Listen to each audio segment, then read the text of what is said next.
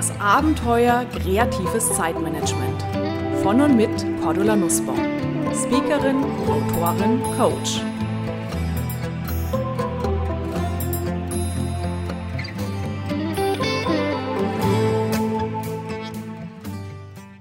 Liebe Hörerinnen und Hörer, wow, was für ein Jahr geht zu Ende.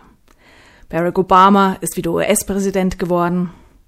Felix Baumgartner ist aus der Stratosphäre abgesprungen.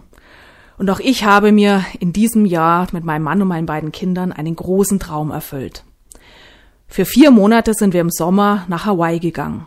Die Kinder sind dort in die Schule und auch ich durfte die Schulbank drücken wie wir auf diesen Traum gekommen sind, wie wir uns diesen Traum erfüllt haben, mit welchen Schwierigkeiten und Hindernissen wir natürlich auch auf dem Weg dorthin gekämpft haben und was wir dort alles erlebt haben, da bin ich selber noch gerade ein bisschen dabei, das zu verdauen und aufzubereiten. Bald schon werden Sie das hören können in meinem neuen Vortrag Geht doch und bald auch schon in Buchform. Lassen Sie sich überraschen. Und wie war es bei Ihnen? Wie war Ihr Jahr?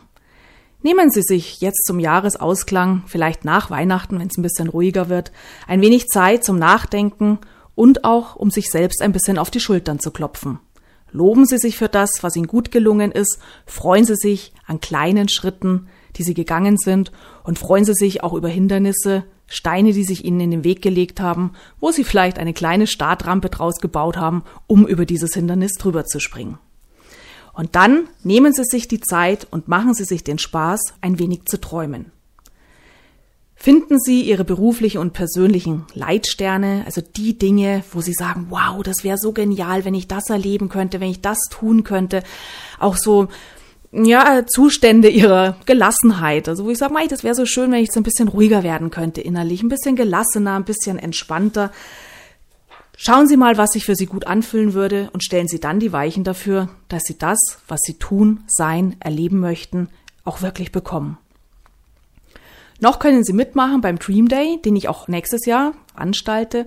Wir treffen uns dieses Jahr wieder in einem wunderschönen Gutshof im Raum München, um gemeinsam an den jeweiligen Zielen und Ideen zu arbeiten. Alle Infos dazu finden Sie wie immer unter www.kreativechaoten.com.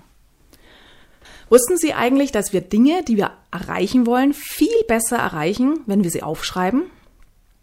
Eine jüngst in den USA durchgeführte Studie der Psychologin Gail Matthews an der Dominican University of California zeigte den Einfluss von schriftlichen Notizen. Die Wissenschaftlerin untersuchte dabei, inwiefern das schriftliche Formulieren einer Absicht das Erreichen des Ziels beeinflusst. Sie zog los, suchte 267 freiwillige Teilnehmer vom Unternehmer über den Künstler bis hin zum Lehrer und Studenten und teilte sie zufällig in fünf Gruppen ein. Gruppe 1 sollte lediglich an das, was sie tun wollen, ihr Ziel, ihr Vorhaben, denken. Gruppe 2 sollte das, was sie erreichen wollen, was sie vorhaben, aufschreiben. Gruppe 3 sollte die Ziele aufschreiben und Handlungscommitments abgeben. Gruppe 4 sollte die Ziele aufschreiben, Handlungscommitments abgeben und beides zusätzlich an einen Freund schicken. Gruppe 5 sollte die Ziele aufschreiben, Handlungscommitments abgeben und wöchentliche Fortschritte notieren und alles zusätzlich an einen Freund schicken. Das Ergebnis? Die Gruppen 2 bis 5 die also, die die Ziele notiert hatten, erreichten nach einer vierwöchigen Phase deutlich mehr der angestrebten Ziele als die Gruppe 1, die lediglich an ihre Vorhaben dachte. Am meisten erreichten die Teilnehmer aus Gruppe 5, die wöchentlich einen Statusreport an einen Freund schickten. Und das ist wohl sicherlich einer der positivsten Effekte eines Mentors oder, wenn Sie bei mir mal im Seminar waren, dann kennen Sie vielleicht den Begriff des TIDA-Partners. Das ist genau das Geheimnis. Wie die Studie zeigt, ist der starke Zusammenhang zwischen dem, was wir aufschreiben und dem, was wir schaffen, enorm. Der Grund, beim Aufschreiben setzen wir uns noch einmal mit dem Gedanken auseinander und wenn wir etwas wirklich gar nicht mögen, Alibi-Ziel, fremdes Ziel, können wir uns gleich davon verabschieden. Ein weiterer Grund, die Schriftform brennt unsere Ideen quasi ins Gehirn und ins Unterbewusstsein ein. Wer ein Bild in sich trägt, wird das Ziel schneller erreichen, sofern Sie das denn später mal noch wollen. Denn eines ist wichtig, besonders für kreative Chaoten. Nur weil sie etwas aufschreiben oder ein Bild davon malen oder aufkleben, heißt das noch lange nicht, dass sie es tatsächlich tun und erreichen müssen. Weil vielleicht stellen sie schon nach einigen Tagen, einer Woche oder einem Monat fest, dass ihnen das Notierte gar nicht mehr wichtig ist. Gut, dann streichen sie es eben. Denken Sie dabei auch an eine Honigbiene. Wir müssen nicht unendlich lang auf einer Blüte sitzen bleiben. Wenn wir den Nektar gesaugt haben, dürfen wir weiter zur nächsten. Basteln Sie sich solche Ziele oder Visionsblätter, denn diese bilden den Kompass, damit wir die grobe Richtung unserer Flugroute haben. Also ob ich nach Süden, nach Osten, nach Westen oder nach Norden will. Sie sind keine verbindliche Marschroute für die nächsten Jahre. Und ich kann Ihnen auch versichern, Sie brauchen keinen konkreten Maßnahmenplan, um Ihre beruflichen, persönlichen, unternehmerischen Ziele, Wünsche, Ideen zu erreichen. Woher weiß ich das? Mittlerweile veranstalte ich ja den Dream Day zum Jahresauftakt schon seit einigen Jahren und seit einiger Zeit gibt es auch ein sogenanntes Follow-up. Das heißt, jeder Teilnehmer, der mal bei dem Dream Day, beim großen Dream Day, einen Tag mit dabei war, kann in den Folgejahren an einem halbtägigen Follow-up teilnehmen. Da gucken wir dann, was hat sich im letzten Jahr getan, verändert, welche Ideen sind schon ganz gut ins Laufen gekommen, welche Projekte laufen, was ist vielleicht sogar auch schon erreicht. Und ich fand es total spannend, immer wieder zu sehen, dass einige Teilnehmer reinkommen und mir beispielsweise berichtet haben beim Follow-up, sie haben jetzt ein Jahr lang nicht in ihren gelben Ordner, in ihre Unterlagen hineingeschaut. Sie haben ein Jahr lang nicht sich darum gekümmert, was habe ich eigentlich an diesem Dream Day erarbeitet. Und jetzt, wo sie da sitzen und den Blick zurückwerfen und schauen, was hat sich denn verändert, da haben viele von ihnen festgestellt, wow, 80 Prozent der Dinge, die ich damals aufgeschrieben habe, tue ich bereits schon oder habe ich vielleicht tatsächlich auch schon abgehakt und bin zum nächsten übergegangen. Das heißt, allein sich mal einen Tag intensiv damit zu beschäftigen, für was brenne ich, wo will ich hin, was sind so meine Ziele, Visionen, Ideen, was ich für mich gerne mal erleben möchte, erfahren möchte, tun möchte. Allein dieses intensive Auseinandersetzen reicht für ganz, ganz viele Menschen völlig aus, um tatsächlich auch ins Tun zu kommen. Warum das so ist, ich glaube, das Geheimnis liegt darin, dass wir jetzt ein klares Bild vor Augen haben. Ja, dass wir uns mal überlegt haben, was wäre super und sozusagen vor dem inneren Auge mal diese, dieses Bild ein bisschen klargezogen haben, ein bisschen vielleicht mit Farbe gefüllt haben. Und Sie kennen das in dem Moment, wo wir ein klares Bild haben, wo wir eine Idee haben, eine relativ klare Idee, da gehen wir auch mit völlig anderen Augen durch die Welt. Überlegen Sie sich mal, wenn Sie sich zum Beispiel einen silbernen BMW kaufen wollen. Was sehen Sie plötzlich überall fahren? Ja, Dutzende silberne BMWs. Wenn Sie gerne ein Kind bekommen wollen, was sehen Sie plötzlich überall? Ja, wir sehen plötzlich überall Schwangere, wir sehen plötzlich überall Menschen mit Kinderwagen, Eltern mit Kinderwagen. Das heißt, ein klares Bild vor unserem inneren Auge zu haben, kann genau der Impuls sein, der den Unterschied macht zwischen, mm, ich weiß nicht so wirklich, was ich will und ja, ich lege los. Dazu habe ich eine kleine, schöne Geschichte auch gefunden, die ich in meinem Buch Bunte Vögel fliegen höher veröffentlicht habe. Stellen Sie sich vor, die Küste Kaliforniens, dichter Morgennebel, Juli, 4. Juli 1952.